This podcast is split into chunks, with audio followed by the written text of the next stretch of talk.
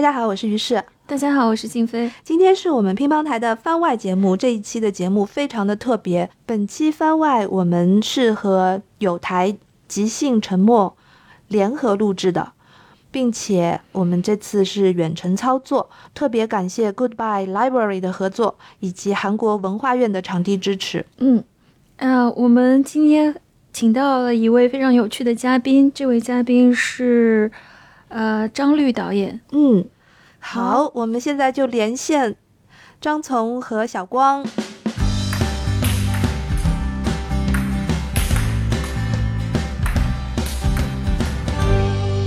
我们今天很开心，邀请到了张律导演来我们的播客。呃，我们这一期是乒乓台和即兴沉默，我们一起来跟张律导演聊一下他的电影和电影里的一些我们想聊的话题。张力导演给大家打个招呼吧，很高兴认识你。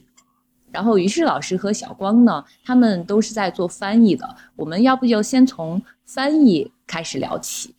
于适老师在豆瓣上就是看过您的电影的一个广播，他的下边留言说，一九年北京电影节的时候，因为您的电影《福冈》在北京电影节放映嘛，然后您当时不是很满意他的字幕的翻译问题，所以您是自己又做了一版。翻译给了组委会是这样子的吗？哦，不是我做的，哦，是有一个，他应该是在伦敦吧，在伦敦的一个朝鲜族，嗯，也是做电影方面的。北京那时候一个七九八，还有个叫林相吧，嗯嗯嗯，他们要搞一个什么放几部片子，啊对，然后他们请。伦敦的那个人翻的，嗯，哦，其实不是我这个，是发行公司给。哦，我就是特别的好奇，因为一般我们很少会专门说到一个电影字幕的翻译问题，所以我看到这条消息的时候，特别想问张律老师的就是，您所要求的这个电影字幕翻译有没有您的自己的标准？它和文学翻译有什么不一样吗？呃，我。觉得可能是跟文学翻译还是不太一样，主要翻就是就就是台词嘛，就台词呢就是说，他他电影中有一个那个时间段嘛，就在他那个画面里面有多少字出来舒服，这个也要考虑进去，然后还是尽量的忠实于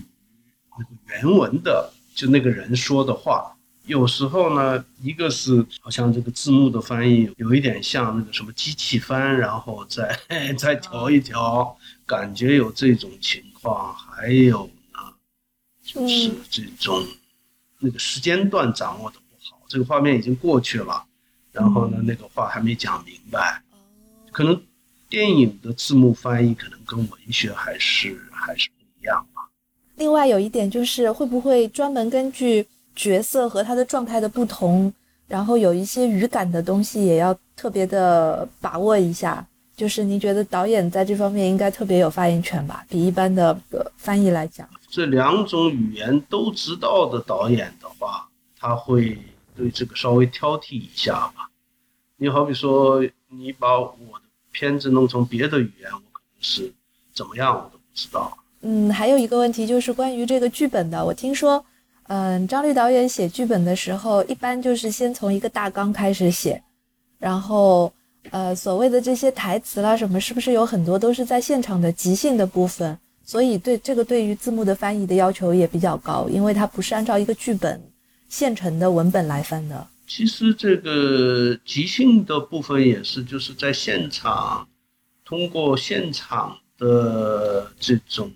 氛围。让那个演员，我还是给演员台词的。现场现场可能休息的时候，我写出来给他。但是说呢，就是说每个人说话的那个语速啊，呃，习惯不一样嘛，就按那那个演员和人物的情绪来。但是说这个你这个字幕的翻译，毕竟是在后期做，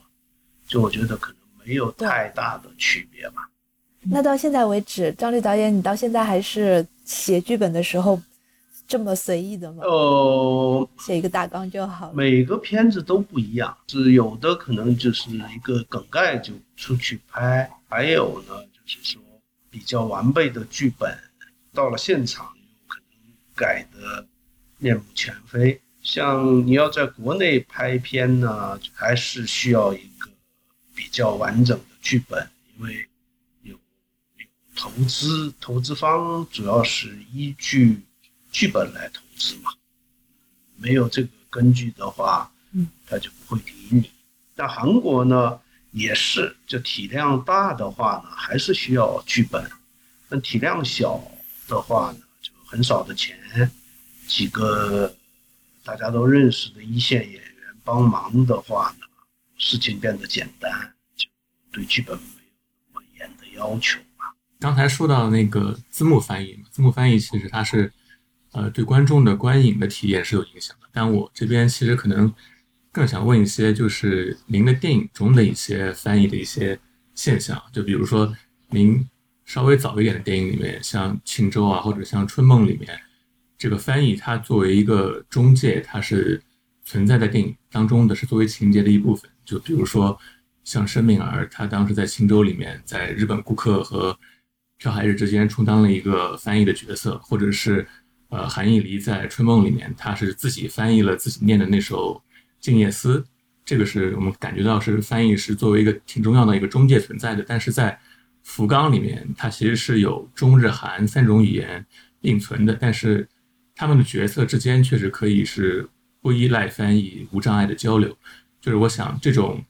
对于这种多语情境的处理方法是有一个转变。我想知道这个是这个转变是在您那边是如何发生的？是是不是反映了您在创作态度啊，或者是艺术想法上的一个转变？在庆州或者是福冈的庆州，可能是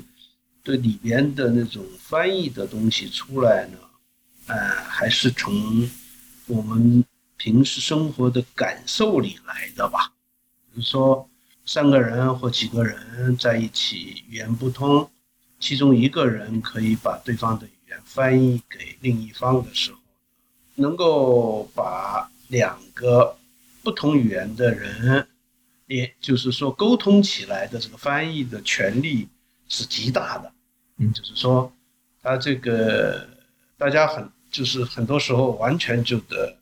听翻译的，但是说我们普通生活里不一定那么严肃嘛，所以这个翻译翻译有时候就是说有很多意义的时候，呃，或者是把一种很紧张的气氛让它缓和一下，呃，嗯，翻成另一种，就这种我们生活里都平时都是能够遇到的东西。可能是从这里来吧，还有就是说里边那两个日本日本观光客由申敏儿来翻，但您可能在看的话，里边呢其实朴海日是东北亚研究的学者，他其实他日语很好，呃，他等于说是听听得懂，但装不懂。啊，这个也是就。呃，我们生活里其实是，嗯，对，常见的。那那里就是说，晚上那个从那个王陵下来，两个人朝申敏儿家走的时候，来了个电话，朴海日接，接的时候他就说莫西莫西，就他就跟对方说日语，所以那个申敏儿就用很奇怪的眼神看了他一下，就是这种，这样的话，就这两个人。的情感上可能就是更复杂一些嘛，更暧昧一些，嗯可能就是要表现的这种情况。福冈呢，可能和我自己的困惑有关系。我在呃有有那么十年吧，主要在韩国生活，然后国内就两边跑吧，嗯日本常去，常去。实际上这三个语言都不一样。不一样的时候呢，就你有很多不方便的时候。其实我们是为了这个相互之间的沟通，这个语言才产生的嘛。但是呢，语言建立以后，随着它的完善丰富，有时候它对另一些人又是个壁垒。人和人的交往中有很多很多时候是由语言引起的误会，所以语言有时候阻碍了人们的沟通，嗯，所以很悖论嘛。这样的时候呢，就从我来说是有一种愿景，哎呀，这么干嘛这么累啊？嗯就说各说各的话然后互相听懂，不挺好的吗？呃，大概就是就就这种愿景吧。但这种愿景，我估计就是说，我们普通的生活里，普通的人都有这种愿景。嗯，姜律导演，您最初是学文学出身的，然后之后才开始转行做导演。其实我们《即兴沉默》第一期的话题也是那些写作，然后也有出过书的那些导演，我们有聊过这个。呃，就是像整个亚洲，就东亚这边，我们比较熟悉的，像您的好朋友李沧东导演，还有中国的贾樟柯导演，还有日本的失之愈合导演，他们其实都是自己在写作的，就是他们的文学性也很强。就是这个问题其实是于于适老师提出来的，他是想问说，是不是就是文学从业者的最终走向是走向了电影？对，那就是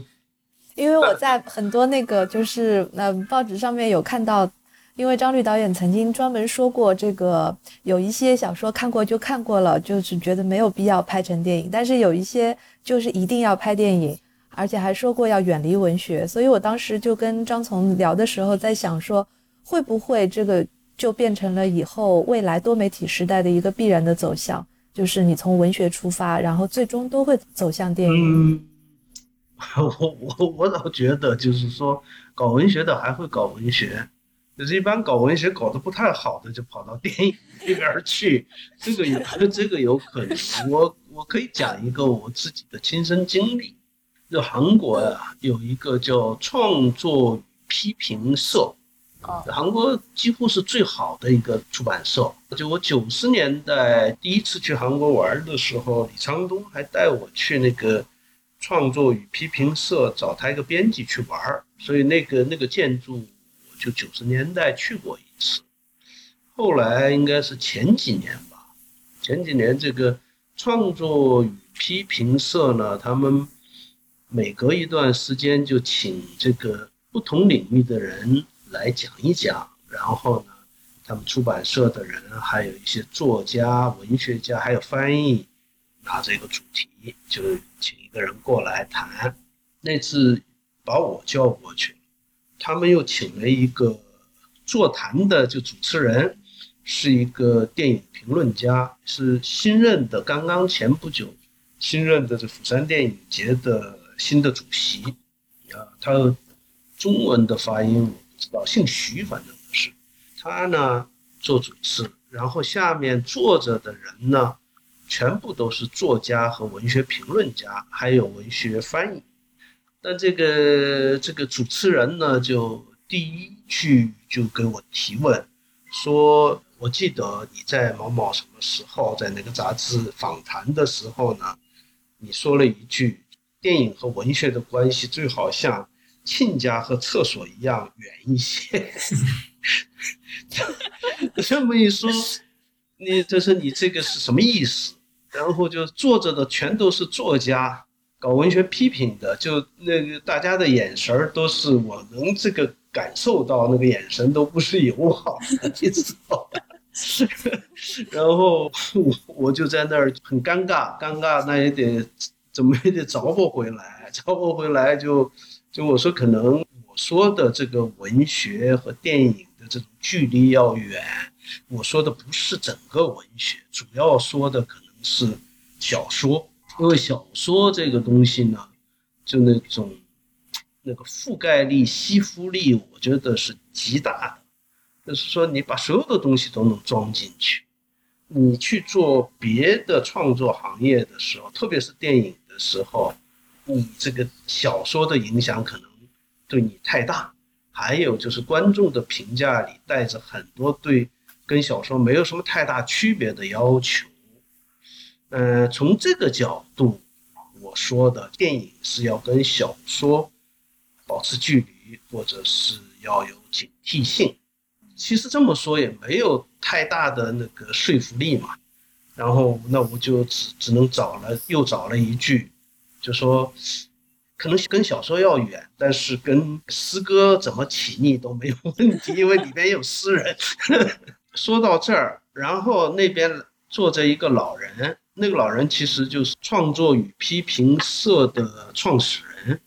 是韩国的思想界里最有影响的一个叫白乐清先生。然后他出来解围，他就说：“啊，我能理解这个张导演的意思。他说这个像这个诗歌也是，诗歌跟小说不近，跟音乐很近啊，就把我给解围了。又有过那么一次事儿，文学和电影可能互相学习的地方应该是很多的，但是一定要保持距离，保持警惕性吧。”我有一个呃很深的印象，是在二零一九年，当时我去首尔，因为张律导演当时请我吃饭，我们吃完饭是呃往外走的时候，在这之前呢，我其实有向张律导演提议说可以做一些，就是写一些书，然后做出版，但是那个画面现在一直记在我的脑海里，是我们当时从那个餐馆往外走，推开门出去。呃，我是先出去的，然后张律导演在我身后。我当时就说了一句：“还是希望您能写书。”然后导演就在我身后说：“我要离文学远一些。”然后我们这个时候就走出来了。我没有再往下接，但是这个画面我我一直留在我的脑海中。我觉得这非常像一个电影的结尾。对，我就你快要从事电影 真的吗？问一下导演，因为我我这边是电影学院，那么。您刚才说这个呃，电影跟文学的距离要远，但是，呃，其实我想问一下，就比如说刚才也提到有中国现在有一些导演，他的这个作品跟文学的距离比较近，像贾樟柯导演去年也刚拍了一个纪录片，叫做《一只游到海水变蓝》，他自己是跟文学这个关系亲缘关系比较近的。那您刚才说这个，我有一点想到法国以前有一个。呃，导演他叫布利松，他写过一本书叫《这个电影书写札记》。那可不可以这样理解呢？就是说，其实电影它应该为自己立法啊，而不是说追随小说或者是文学的脚步去榨干这个故事而已，而是在这个电影的范畴里面有更宽广的内容可以去探寻。可以这样理解吗？他总结的太好了，就是说这个。就我们通常说的小说，主要还是故事嘛，情节、故事。电影它不是为了情节和故事产生的，而是说，因为它之前产生的小说和戏剧的这种能量太大，还有资本的力量，还有很多别的力量加入，电影就变成一个影像化的小说的东西。嗯，这个其实是跟电影的诞生是没有关系的。这样的话，等于说把电影能够很丰富、很广阔的表现出来的东西给框住了，被一种情节、被一种故事给框住了。所以我们的电影还叫，就是没有办法，现在还叫剧情片嘛。甚至受呃苏联电影的影响，我们的剧本还叫文学剧本嘛。我觉得文学剧本这句话就就有很大的问题。就是剧本就是剧本，所以我有时候呃放映完一个电影有观众对话的那一场去的话呢，就有的观众就跟我说：“哎呀，看了您的电影，就像读了一篇小说的时候呢。”我不知道哪儿我不太高兴，但是好一个观众说看了您的电影像了一首小诗的话呢，就不知道就有点就暗暗的窃喜吧，这种感觉。嗯哼。我看完那个胶片时代的爱情的时候，就是感觉是看了一首诗，是一场影像的组成的诗。谢 谢谢谢。对，因为我看张律老师也直接在电影当中就引用了诗人的诗句，比如说这个诗句的呈现方式可能会是啊旁白，然后我们也在画面上面看到了字，这样的很多的元素，它不是传统意义上好像这个。就是电影画面，电影画面有人物有情节，不是戏剧式的那种呈现，反而是一种其实是和文学关系我觉得挺近的一种呈现。我其实挺好奇的，就是想问一下导演，嗯，像在电影当中，就是说对诗的直接的呈现和这个电影本身，它作为一个诗的载体，或者说是一个诗电影这样的拍摄方法是怎么考虑的？当然，这个一个电影里它透露出一种诗意是一回事，还有直接用诗是一回事嘛。就是说，你这个直接用诗的时候呢，肯定是就在那个情境里是必须的，嗯呃，跟那里的人物的情绪，还有那个空间都相符的时候，我觉得出现某个诗句或某一段诗句，应该对电影没有什么害处吧？因为我们平时的生活里也是，大家说一说，有时候还是这种诗情的东西会出来。当然，我们平时的生活中，你对某一个景物、对一些人，你有一种感慨的时候，很很少我们读就是现代诗，就中国人可能就马上唐诗宋词就出来了。嗯句两句就出来，就这个其实是我们生活里的很普通的一种情感表现。就诗其实是我觉得，呃，在我们的生活里的影响力是非常大。嗯，因为我刚刚看了《咏鹅》，然后呢，看完了就有一位朋友问我，他说这个电影为什么要叫《咏鹅》？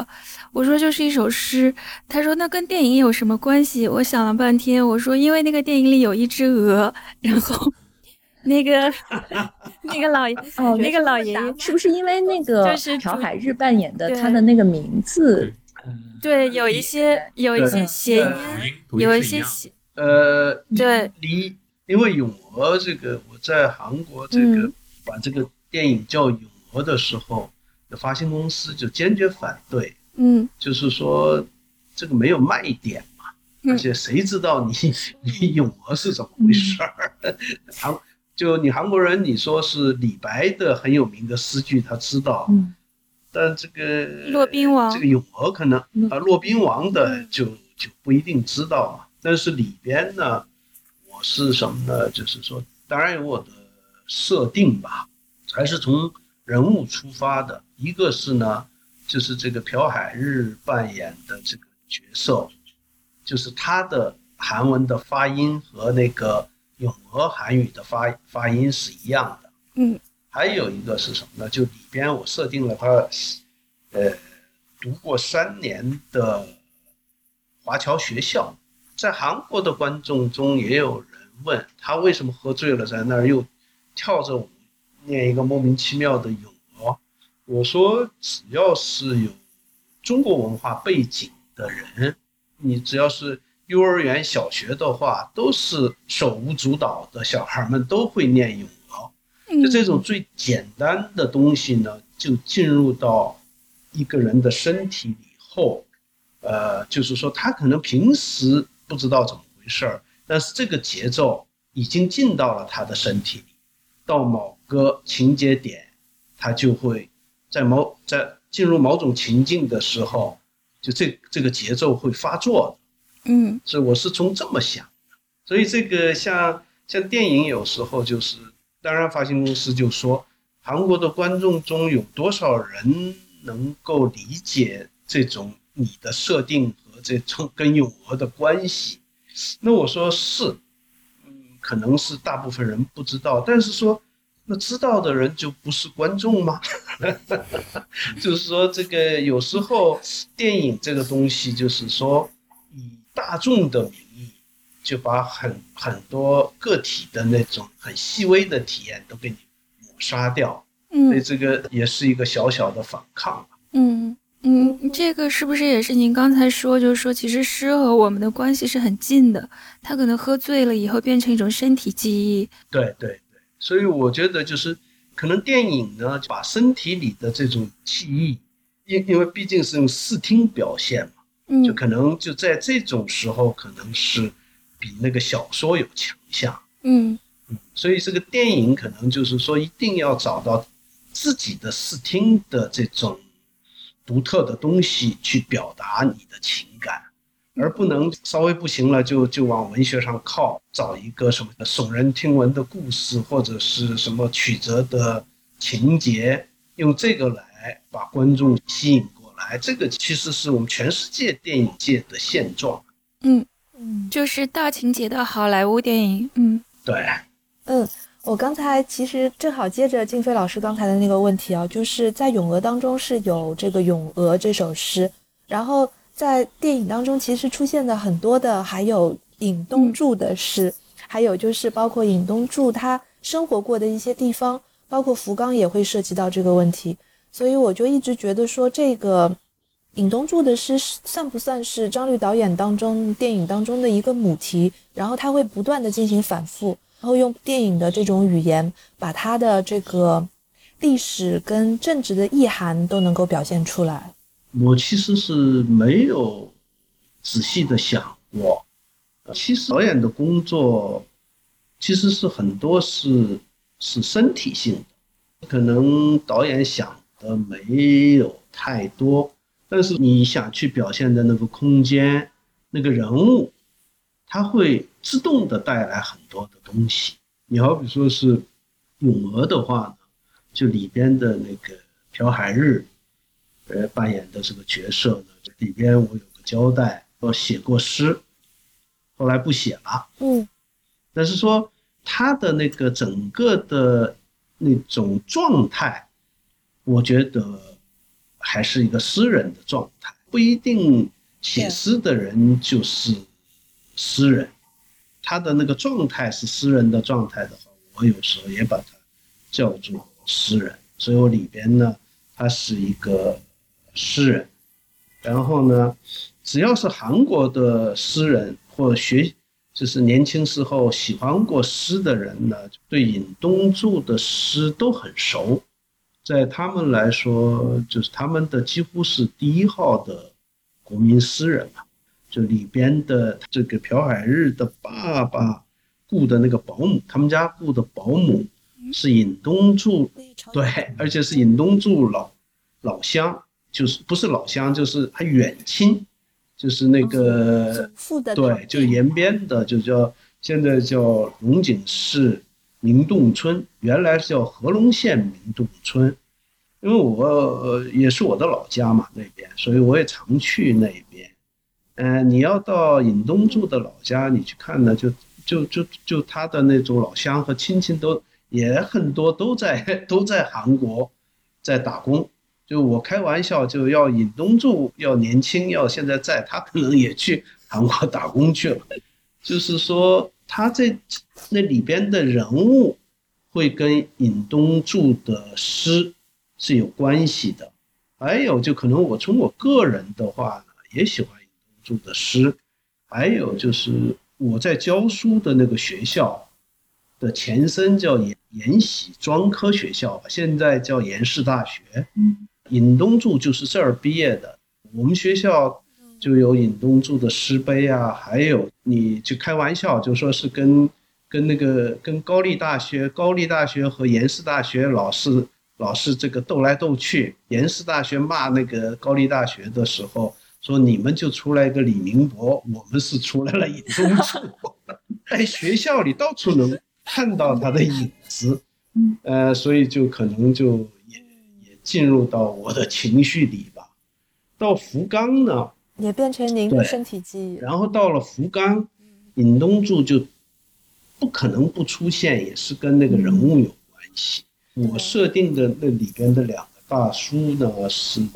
他们的他们的青年时代是八十年代度过的嘛。八十年代的青年人对尹东柱也是非常非常热爱的，而且八十年代在韩国是那种整个社会是畸变的时期，其中的一个人去了福冈，我觉得他要他的那个餐厅里贴上一首诗的话，一定是尹东柱的诗。还有更重要的，尹东柱最后是在福冈走的嘛，那么一个嗯柔软的诗人，而且其实好多人都说他什么什么抗日志诗啊，其实我觉得他就是一个呃乡土的抒情诗人。他是非常温和的一个人，不是那么激进的人。但是呢，他在光复的前夜去世，他的反抗是什么呀？那么温柔的人，但是他是真正的彻底的反抗者的意义在哪里呢？他就是坚持用母语创作，呃，这个就被当时的殖民者所不容的。嗯，你说我在福冈拍这么拍这么个电影，所以这个尹东柱会自然的出现吗？嗯，我我想问一个台词的问题，就是其实我觉得导演虽然拍的都是一些区别于大情节的诗意的电影，但是其实这个电影看起来。还挺有幽默感的，甚至有一些喜剧的色彩。有的时候，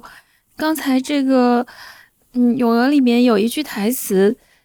那个呃，男主角他约会的这位对象说，以前曾经写过诗，但是现在不写诗的人是最坏的。就是这个台词，我觉得写的非常有意思。他有什么？对，您您是遇到过这样的人吗？呃，那倒也没有。但是他好像隐隐约约指向某一些历史背景吧，就是说，比如说以前曾经在某一种运动当中走在最前面的人，当这一切尘埃落定之后，他们又转身一变，变成了什么样的人？我在这台词里面，我不确定啊，就是说 创作者是在讽刺他呢，还是有一些调侃呢，还是真的是非常好玩的一句台词，所以我印象很深刻。嗯，可能是都有吧。我现在可能越来越老是能感受到的一个东西是什么？你青少年时代的好朋友或你认识的人，多少年后再去见到他的时候，你完全不认识这个。呃，其实青少年时期是我们的身体也好，我们的思想里也好，尽量的要善良，要干净。就这种这种成分比较大吧，一般来说，而且那个时候是最善良、最清新的一个家伙。你多少年后你去看，完全变成另一个人。当然，我我这么说，他这个是可能有点有点傲慢了。可能别的朋友看到我也一样，看到啊，这个家伙怎么变成这个样子？就就这个东西，生活里就对我刺激非常大。嗯。这个完全让我想到《薄荷糖》里面的男主角，嗯，对，所以会把《薄荷糖》里面的一段放进胶片时代里的爱情吗？啊，对，不，胶片时代的爱情里主要是主要是因为那个那里边就是出演的几个演员，朴海日的就是《杀人的记忆》，就奉俊昊的那个电影，还有文素丽是薄荷糖女主角，就他们。呃，这个这个四个演员也都是从胶片时代过来的人。过去的胶片怎么把他们放到荧幕里的？就这个东西，我在片场会老想这个事儿。嗯，然后呢，就这四个人现在又是怎么回事？当然，我里又编了一个新的故事，把台词全部换掉。对，初衷是那个。这特别有意思，就是关于这个电影里面的诗歌和书籍嘛。我们有提到了尹东柱的诗，然后福冈里面还有村上春树的《骑士团长》。骑士团长，对。然后胶片时代的爱情里面还有一本很显眼的博尔赫斯的一个很旧版本的那个书。所以，嗯，请问一下导演，为什么会在电影里面选这样的几本书？呃，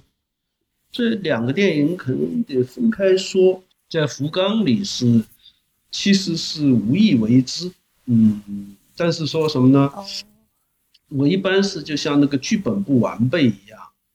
拍的时候其实我后边会有什么不知道，但是拍了这个场景后呢，这个情绪从我的脑子里不会跑掉的，一定在另外的场景里找到这个情绪能够连接起来的这个东西。嗯，其实这种拍摄方式是很冒险，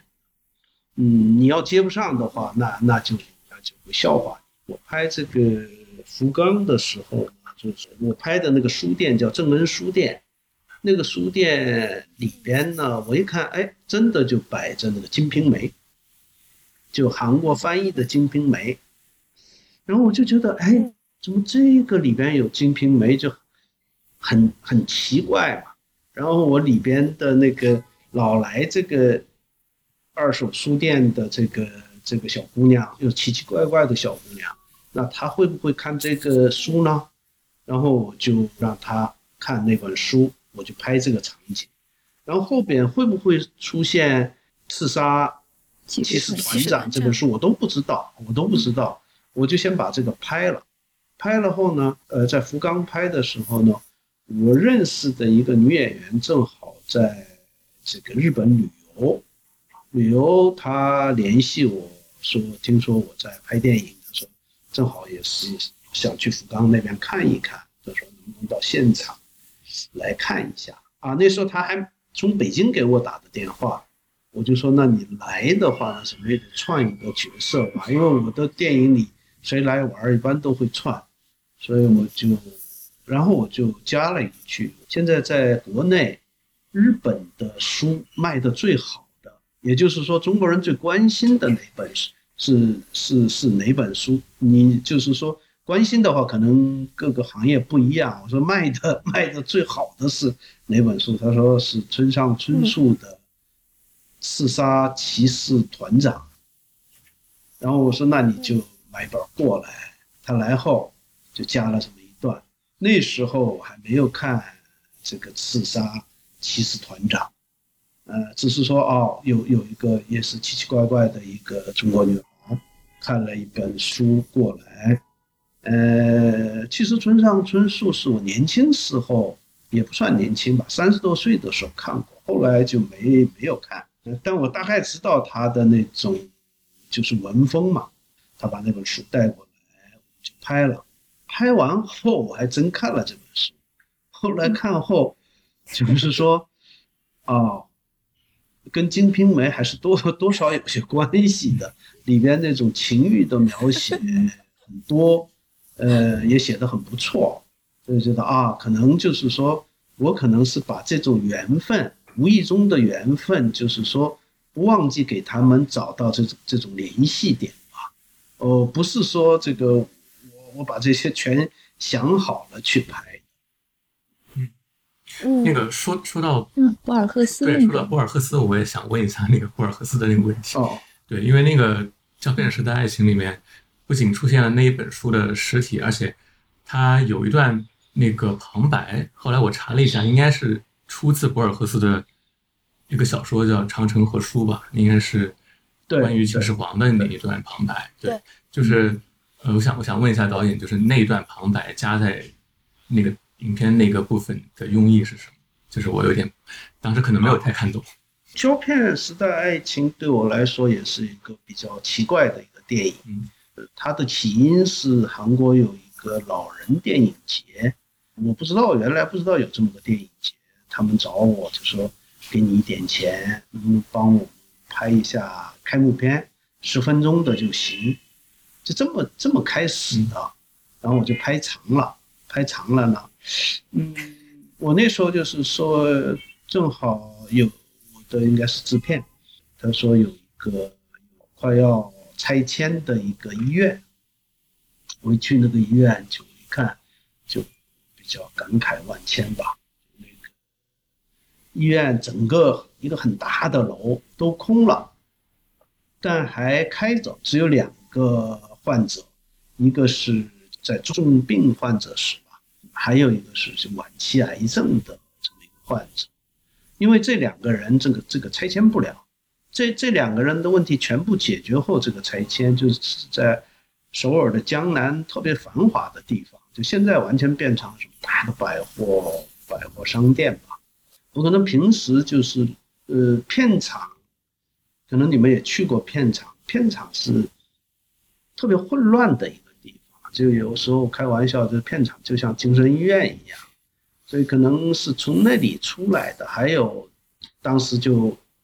呃，韩国的最后的一个洗印厂也关掉了，整个胶片都没了，呃，就把可能这些乱七八糟的东西就。就就是全部对我有冲击吧，然后就是拍这么一个电影的时候，毕竟那里边呢就设定了是一个精神医院，我我后来调查了一下，说这个精神医院里有没有中国患者，也 也不少，因为因为是什么呢？因为咱们国家在那边打工人员好像快一百多万了吧，非常多，患各种疾病的人都有嘛。那我就想，那个精神医院里要有中国人的话呢，那就是说，其实我也是一个潜在的一个患者之一嘛，就觉得，嗯，导演也都像精神病患者，所以我就，万一我进去的话，可能我带哪本书进去，呃，那个博尔赫斯的短篇小说我很喜欢，这就这就是说干了私活。那就我自己进去，那我就带这本书进去，而且里边的那些情绪和博尔赫斯的一些表现的情绪也有接近的地方，就那个空间啊，嗯，所以我就把它带进去。那为什么在这个电影里面会出现那么多的那种像梦幻一样的那些空镜？因为有整个一趴都是在拍空镜嘛，我特别喜欢那一趴，就是。就很好奇，而且我觉得那一段开始就能够很明显的看出，导演本人是很喜欢这样的一种类似幽灵视角的这样的一种视角，然后门会在你的面前打开或者关上，嗯嗯，然后镜头注视的东西会突然动一动，嗯嗯，就是当时您是怎么构思这样的一个一个部分的？嗯，也是从我的情感和那个空间里出发吧。我是什么呢？就是里边也是一个精神医院的设定，但是毕竟是在那里拍片片场的设定。一个电电影工作者呢，就是说拍完一个电影，对待你拍过的那个那个空间那个地方，几乎百分之百都是始乱终弃，就拍完就拍屁股就走了。呃，我也一样，其实是我们在那里，不管是几天或几十天。在那里拍的那些情感，难道我们一撤就全部没有了吗？就我有点怀疑这个东西。就我老觉得，就那个就是只要我们的情感在那个空间里出现过，人走后那些痕迹还在那里，就老有这种这种情绪在。胶片没了，全世界范围内基本就没了。现在在亚洲，你要用胶片拍，还得去日本，日本洗。日本还是比较有念旧的，这个还韧性还挺大。那你说我们是从胶片的时代工作过来的人，你的很多情感、很多人物都装在那个胶片里。那胶片没了，就真的就我们的情感就没了吗？是，数字的影像这个东西更方便。呃，我也从来不反对用数码拍，数码有数码的美学，但是说。胶片的美学又有胶片的美学，不是因为这个美学不行了，这个东西没了，而是说我们始乱终弃了，就资本嘛，资本就是说玩完就走。那难道就是说为了方便大家，或者是你赚更多的钱，你就这个原来的情感就装载我们情感的那个载体，你就你你就扔掉吗？就这种东西里边，我就。这种乱七八糟的东西就想想，所以我就，其实那个就是拍一个十分钟的东西，就拍了三三天，拍完了，演员也都走走掉了，然后我好几天我睡不着觉，就就刚才我说的这种情绪一直在，然后就因为一个剧组散了后呢，就再再聚全是几乎不可能，所以就都去别的剧组，正好那几天有几个人还在，那我就把几个人。叫过来，那我想再拍两天，可能要变成一个长片，然后就约定的那个时间到了那个那个地方，呃，工作人员都问演员几点到，我说演员不到，我说演员我没叫演员，我就那个之前呢，我就去一些朋友家里，把一些就是过期的胶片，过期五年以上的胶片呢，我就收集起来。用用胶片拍的，被大家废弃的东西的那个那个载体里边，我的情感再放进去会呈现什么东西，我也很好奇，所以我就拍那个空镜的时候，我自己是最兴奋的，然后拍出来后，哦，发现就还挺好。嗯，我我当时看这个电影的时候是在学校的电脑上。对不起啊，导演，我们都没有那个花在电影院里面 好好的欣赏您的作品，不小心那个。然后我记得我当时看这个电影的时候就看得很入迷，虽然它不是一个大情节的非常喧闹的电影。然后一边看到我一边就想，哎呀，这不是我想拍的，已经 有人拍出来了。后来，对对对，但是后来我看完了，我其实在想，我说这个电影哦，原来今天听了您说，我才明白，说这个电影原来是在讲胶片，我一直以为是在讲爱情。他后来结束的时候有这样一个意象，就是我们看到男主角坐在河边，他在弹一个空弦，就是他拨动一个空弦。没没有没有声音，那样一个很有意味的结尾，好像您很多的电影都有一个这么很妙的结尾。我们好像之前也是在谈论这个，嗯，对我们我们讨论过这个问题，嗯，就是类似于这样这样的处理，包括像《春梦》结束的时候，有一个蛮刺激到我的，至少是最后刺激到观众的一个结尾，就是呃，易离最后是死了，对吗？那个女主角，呃，对，呃，最好是按消逝说嘛。哦，那就是我们 文学化的说法。你看看最后，最后你看导演最后没办法，还是借助于文学的力量。嗯，对，就是就是有一些蛮意料之外的结局。我想问一下，就是一般来说，我们处理电影故事，这个结局总是很难处理。因为也许在小说或者在文学当中，他要他不那么强行要求你一定有一个闭合的结局也可以，但好像电影如果不有结局，观众就没办法走出电影院。那您在这个构思结尾的时候，一般会是怎么去考虑呢？就让他，嗯，所以这时候呢，首先得解放自己，就是不要不要在乎观众。好吧，就是我我前两天我前两天还说不要在乎观众。观众也别别别在乎导演，就互相不在乎，可能就对了。嗯，就是这个大家都 那个什么呀，就是这他从就是结尾的这种东西，就意料之外啊，或者没有想到啊，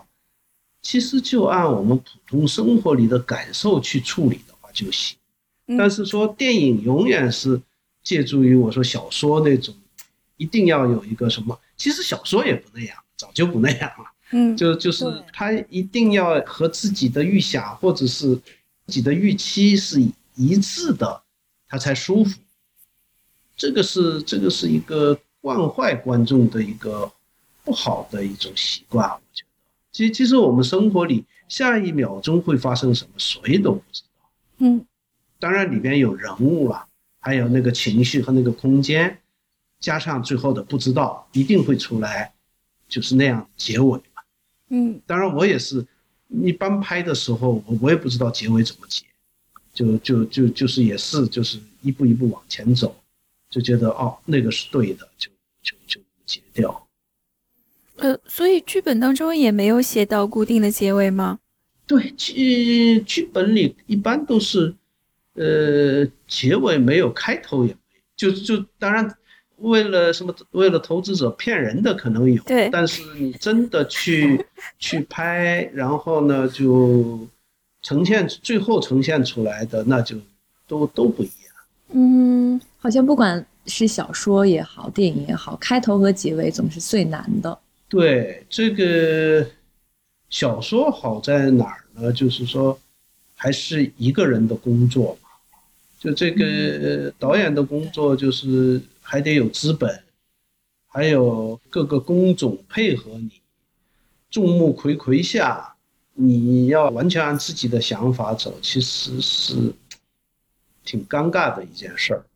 但您还是坚持了您自己，是吗？嗯，就就就是。蔑视尴尬，只要就像我们最近很流行的一句话，就是你只要你自己觉得不尴尬，尴尬的就是别人。哦，有有这个对对对，早早知道的话，我就可能心情更好一些。嗯嗯，就像您最初，比如说在韩国更早一些的呃电影《胶片时代的爱情》这样子，好像还有一些很就是感觉很先锋、很实验性的这种。但是最近更近的这些电影就更加平和一些，就我可以这样理解吗？就这种，我想知道这种转变是怎么发生的。人老了，就你看，你看他二十岁、三十岁、四十岁，那个六十岁的状态还是不一样。嗯呃，但是就尽量的，呃，他那个是那个身体的动作但是说尽量的能不能内心里保持天真，呃，嗯。那个又是另一回事儿。然后您曾经还在很多采访中提到过空间的重要性，呃，就是您说在对的空间里发生的故事是会让观众信服的。那我很想知道，就是什么样的空间是您说的那个对的空间？你可以去找找一些电影，你你不信任的电影，你去看看。最大的问题 就是那个空间不对，呃，在那个空间里会有这样的人物出现，会这样会有这样的情绪出现，甚至会会会有那样的台词出现。其实我觉得都是空间提供。你你用空间去衡量这些东西的时候，你觉得对的时候，那就是真的是对的。你在那空间里，哎，这个人 就不应该这个行动，但他一定要那个行动，为什么一定要这个行动？呃，才能够吸引观众啊，或怎么样啊？这个对这个故事情节的推进有帮助啊。所以你就是说，用一个严格的一个，要有一个严格的尺子的话，我觉得就剩一个的话，就是空间。电影对电影来说，因为你你肯定在一个空间里，对吧？嗯时间是你看不见的，时间是你在这个空间里怎么让这个时间流动起来，流动起来也是由这个空间来决定的。就是导演，您很多好几部电影，其实它的片名直接就是一个地名或者是空间这么一个词，对，福冈啊、青州啊、豆满江啊，这些都是一个很确定的一个地点。然后，呃，这些地点其实很多都是跟比如说某个人的故乡啊，或者是呃乡愁啊这这么一个词有关系。然后我记得您在那个《咏鹅》里面还有一句，就是那个茶室的那个老太太说了一句台词，就是说你在哪里，哪里就是故乡啊。就是我想知道您对于这句话是怎么理解的，就是对于故乡这么一个概念。你只要离开了故乡，其实就是没有回来的。就我说没有回来的路呢，你要你要回到故乡，想找到原来故乡故乡，但你原来在的故乡已经不是故乡。了。嗯。所以人就是咱中国话里也有什么心安是故乡嘛，嗯。那里的那个那个是那个餐馆的女老板，餐馆的女、女老板不是就是很有风度嘛，嗯她是应该是八八十年代八十年代韩国也是算最有名的女演员，就是韩国最有名的一个导演李婉熙，哦。李婉熙，哎，他们俩结没结婚我不知道啊，呃，他和呃，他给李婉熙又当演员又当，甚至都当场记，非常非常好的一个演员。后来是因为李婉熙去世，他就去了美国，去了美国再没有演戏。后来我演的时候，他正好那时候回到韩国，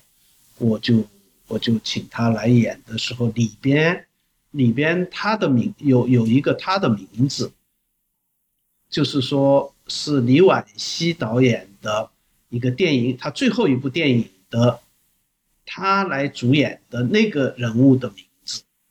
他那个就是那个电影也是是也是从这个离开故乡到处漂泊的那么一个电影。嗯。所以我我那时候用了那个名字的时候呢，这我还没有跟那个演员说，现场一说，他就他就那个身体都有点发抖，嗯。他就觉得就恍惚回到过去了。嗯。嗯，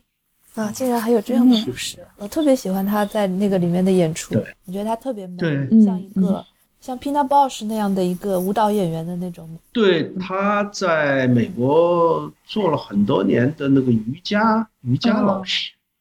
嗯。但是我我选他当餐厅女老板的时候，就我的导演组都反对，说 这么优雅的一个人，你为什么让他当餐餐馆老板？当然里边我让那个文书丽还问问了他一句：“您您您可不像在餐馆干活的人啊！”其实我们都是我们的偏见太顽固，他的这长相啊，他的体态啊什么的。呃，都被这个给迷惑了。实际上，他他的生活经历，他的内心世界，我们其实是一无所知。就我就我就反映里边就是就是让我们觉得哦，我们跟里边的朴海日和文素丽一样，我们观众也是一无所知的。但是那个老太太就是表演的或在里边，她的一些对情感的描述啊什么的。能够让观众有共鸣就可以这个老太太到底是什么老太太？我们谁都不知道。我我觉得她电影里面看起来有一点神秘。嗯，哦，嗯，对，嗯，然后那个场地，但是场地虽然就空间，电影空间可能很很重要，但我也有一种这种感觉，就是我觉得他们的这个空间又有一点抽象，或者说有一点暧昧。虽然是青州，虽然是福冈，有一些蛮明显的地标性的风景在，可是他们每一个人的身份又不那么确定。比如，就跟语言一样，我们因为第一趴不是说到了翻译和语言吗？他们这当中有说，呃，韩语的，然后有的时候也会有韩裔的日本人讲日语，有的时候也会出现中国人讲中文。好像不光是这个语言在翻译上面面临着一些误译，或者是，呃，沟通当中出现的错乱，也会有，就比如说口音，有的时候也会成为说，哎，你是哪里人？你是，你不是我们这里的人。好像永远就是故事当中的人在做一种就是我族和异族之间的划分。这个，对的，就好像有一个这个巴巴别塔的存在，亚洲巴别塔的存在。而且就是作为不同的地域的这个观众啊，可能会感受不到其中的那种微妙差别。就比如说是朝鲜族的这个口音，跟韩国的这个口音，对于纯中国人来讲，就是对我是听不出来的。然后因为剧情当中明确的说出来了，它当中有一呃，就是咏鹅当中有一段，有一个大姐认错了他，然后就特别好玩 那个情节，我觉得特别妙。就是他说你还 装你装什么韩国人？你不是那谁谁谁？你的朝鲜口音一定要看他的那个胎记。嗯，对对对，就说你的朝鲜口音什么？嗯，怎么说？我是什么呢？可能我有点，呃，过不了一个关。嗯，大家搞电影的永远是把观众，当然资本更难呀，抽象的最广大的观众。为他们拍片，嗯嗯，其他的那些小的不太理解的，就可以忽略不计。嗯，我过不了这一关。要我的话，顺序是相反的，就是我为特定的人群拍，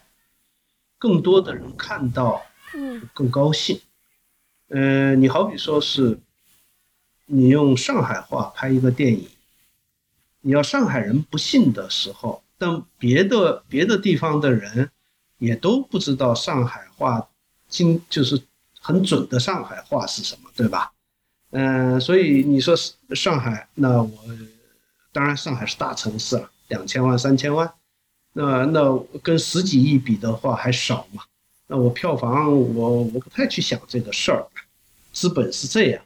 但是说你上海人。看用上海话拍的电影里边的话，完全不是上海人的话，他对这个人物、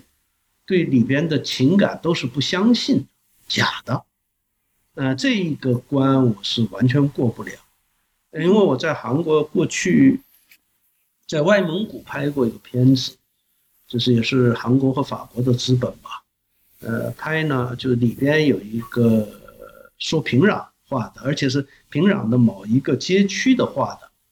他们，我我我专门有一个平壤的老师教这个女演员说，说的已经很不错了。但是呢，在韩国放映的时候呢，韩国都说，哎呀，他说的完全不是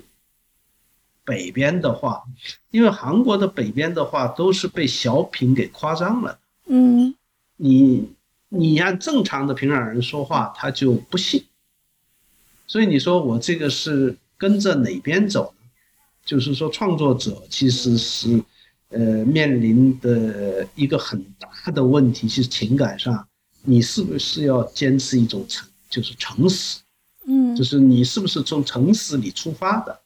嗯、你像像这个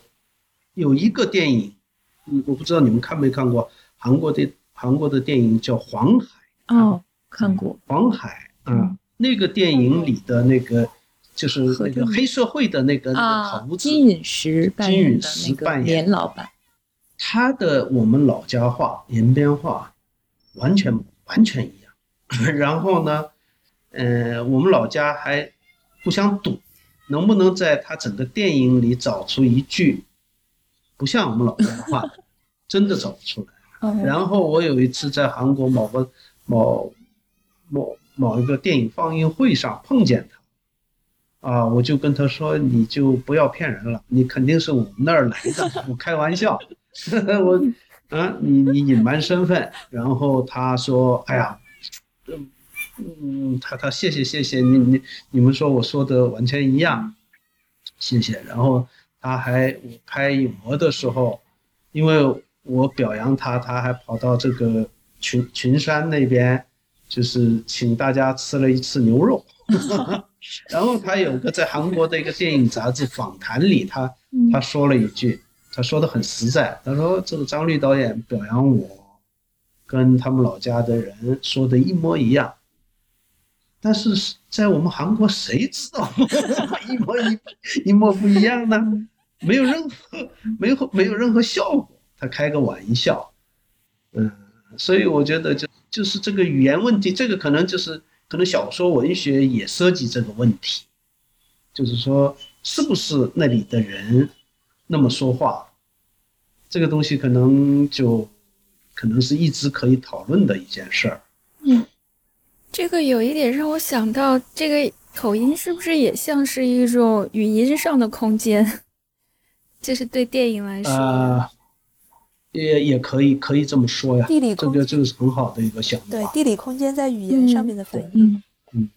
我想到了一个，今年韩国有一个影片叫《米娜里》，它入围了奥斯卡。嗯，嗯那个导演我认识，嗯，嗯，就是最佳她是拿了对最佳女配角。女配角，嗯女配角，呃，在这里边，斯蒂文媛女韩女主角是韩艺黎嘛？嗯嗯，我忘记在哪里看到了，就是说，在美国的韩裔美国人就是很喜欢这个电影，他们就会说说那个他们每个人其实说的那个韩语好像还是不太一样的，就是因为那个男主角他是一个在美国长大的一个韩裔，对他的那个韩语好像跟呃其他的演员就说的不太一样，他已经很努力的在想要说的更地道，但是还是能被韩国人能听出来。但是其实我们看的时候就完全听不出来，就这这有一点点的差别。对这个，所以就是说，最好是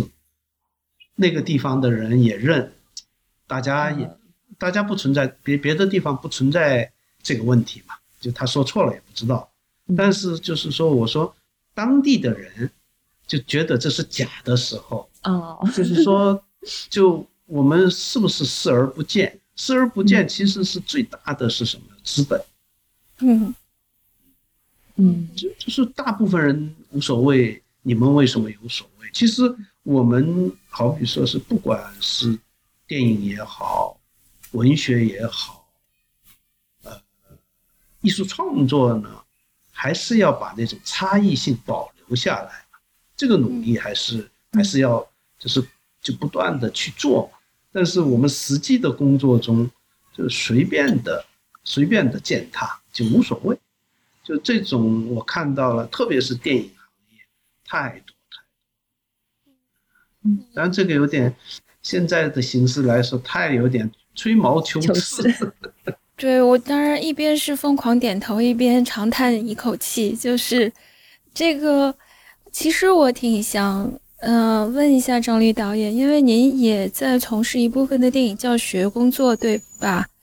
那个我我其实平时也是面对学生比较多，那么现在的年轻的人呢，他其实面对的时代非常非常的不同，还不仅仅是资本的问题，比如说有互联网的冲击。那么电影毕竟是一个一百多年的艺术了，对他们来说呢，可能绝大绝大多数人对电影的认知，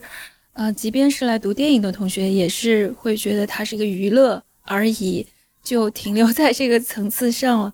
但是当然，我非常非常的认同您刚才说，嗯，不管是我们努力的在电影中去保留这个文化的差异性，还是对人本身的观察这些重要的艺术性的东西。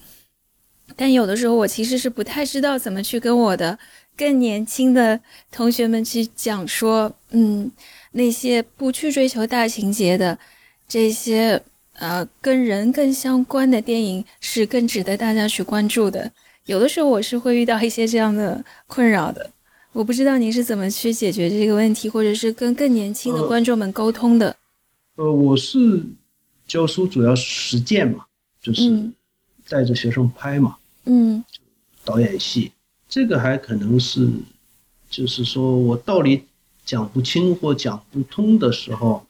可以就是用用这个行动来 行动来沟通，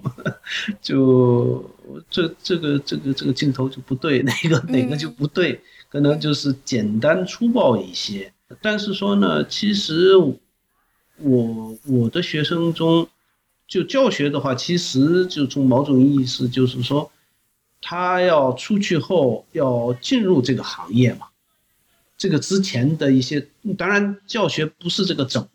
全部是这样，但很重要的一部分，特别是电影系更是这样。就是说你要出去到那个剧组要工作了，你要拍片了。嗯呃，这个呢，就是说我还是就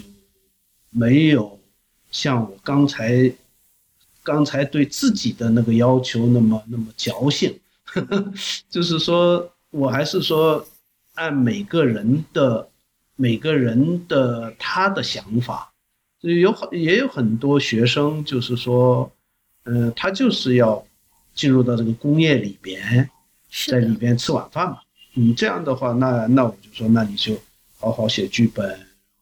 好好好的就把这个工业的这个流程你弄清楚。嗯，当然，我说这个之外，你要有个人的表达的话，你就不要妥协，你就任何任何事情不要妥协，自己走自己的路。嗯，呃，也有的孩子就是说，一开始他就是抵触这种工业的东西，是的，他要搞创作的东西，那那是他是，嗯，那他自己受苦活该嘛，就那个就没有问题。对这个要进入这个产业的孩子们呢，一个是你好好在那个产业里面做，还有一个你一旦在那个产业里做，但是说你自己还想表达的话，那你就不要两边都沾，要坚决一些，要要要，就是说不妥协。嗯，我好比说我我举例子的话，你从拍独立电影出身，拍艺术电影，所谓艺术电影的人。去了去拍商业电影，然后说啊拍好呃拍拍到一定程度，我要回来拍艺术片，那个是弥天大谎，没有的事儿，没有这样，没有一个这样的导演，导师有从商业片拍的很好，突然有一天发疯了，就是说要开始要自我表达了，那他就绝不回头，他也绝不回头。那个里边我们华语导演里有个典型的导演嘛，侯孝贤嘛。嗯，就他原来是商业片导演啊，就是从从敌人营地里就是逃出来的人更坚决，所以从这边走走的人你也别盼他再回来啊。跟学生就讲你你就按你自己的想法走做就好了。嗯，我注意到刚才张律导演用了一个很有意思的词“敌人”，所以敌 方 大资本。好莱坞敌人阵营，阵营阵营，嗯，你们会把这两个分得特别清，就是就是这种势不两立的这种状态不。会不会不会，我觉得就是、嗯就是看个人。嗯你好比说是你个人觉得妥协是舒服的，没有问题。你觉得不舒服呢，你就千千万别妥协。你现在你实际上是去，好比说你去韩国去问所有导演系的学生，嗯，你最想成为哪个导演？前两位一定是奉俊昊和朴朴赞赞郁对吧？两个兔子都能抓住的人。没有人想会会想成为李沧东吗？那个是那个那个那个那个世界的苦都在他脸上，没有的，还是还是那个谁，更希望成为呃，奉俊昊和朴赞郁。对洪尚秀是不敢说，我我其实正想问这个问题，就是我们经常会看到有一些，不管是采访呀也好，或者是观众的一些评论也好，都会拿您跟洪长秀导演来比较。您会介意这个吗？就他们会说很像啊，或者是什么？不是我倒不介意，倒是有点奇怪，呃，可能是洪尚秀太拍的太深入人心了，我们 其实个看看过很多您您就是洪长秀导演和您的啊影片之后，就会觉得其实是不像的。我我倒说像的话，一般来说是那你这个里边的人物像啊，或者是你的运镜的方式像啊，一般是用这两点去说嘛。人物呢，他特别能够塑造或者是讽刺渣男。我对渣男不感兴趣，你看我的电影里没有渣男。不感兴趣。所以你看，人物是完全不一样，运镜更不一样。对，嗯但是可能就是说，他们所谓可能我再去想的话，哦，对嗯，就是我们，我觉得可能观众他的那个比较会更浅层一些，就比如说，可能一个电影里边都是很简单的一男一女，或者是那么几个人物，好像大家都都在坐在一起吃饭尬聊，或者是两个人可能都走在路上漫无目的的这种闲聊或者是闲逛，这我觉得他们是停留在这个层面，觉得有点像。嗯，那有可能就是说，呃，尬的话，一般大家平时生活里尬也都差不多嘛。就我甚至有一次在欧洲放片的时候，